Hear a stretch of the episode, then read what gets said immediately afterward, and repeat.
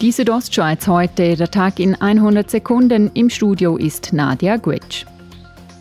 Der Bundesrat schlägt den Kantonen schärfere Maßnahmen zur Bekämpfung der Corona-Pandemie vor. Ein Konsultationsentwurf des Bundes, welcher der Nachrichtenagentur Keystone SDA vorliegt, sieht unter anderem eine Ausweitung der Maskentragpflicht im Freien vor.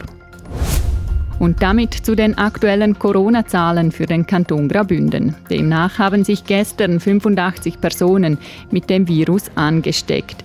14 Personen befinden sich im Spital, davon sind drei auf der Intensivstation und werden beatmet. Damit hat sich die Zahl der Hospitalisierungen innerhalb einer Woche verdoppelt. Die Stadt Chur wirbt mit einer neuen Kampagne für die Maßnahmen gegen das Coronavirus. Die Kampagne erinnert an eine Casino-Werbung. Stadtpräsident Urs Marti sagt gegenüber der Zeitung Südostschweiz, die Kampagne soll die Bevölkerung daran erinnern, dass die Maßnahmen eingehalten werden müssen und es nicht an der Zeit sei zu zocken. Schließlich stehe zu viel auf dem Spiel.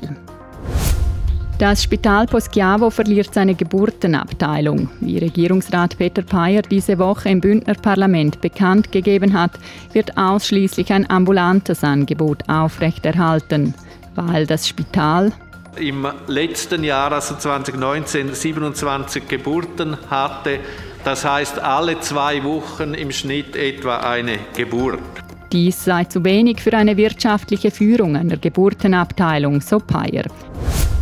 Die Südostschweiz heute, der Tag in 100 Sekunden, auch als Podcast erhältlich.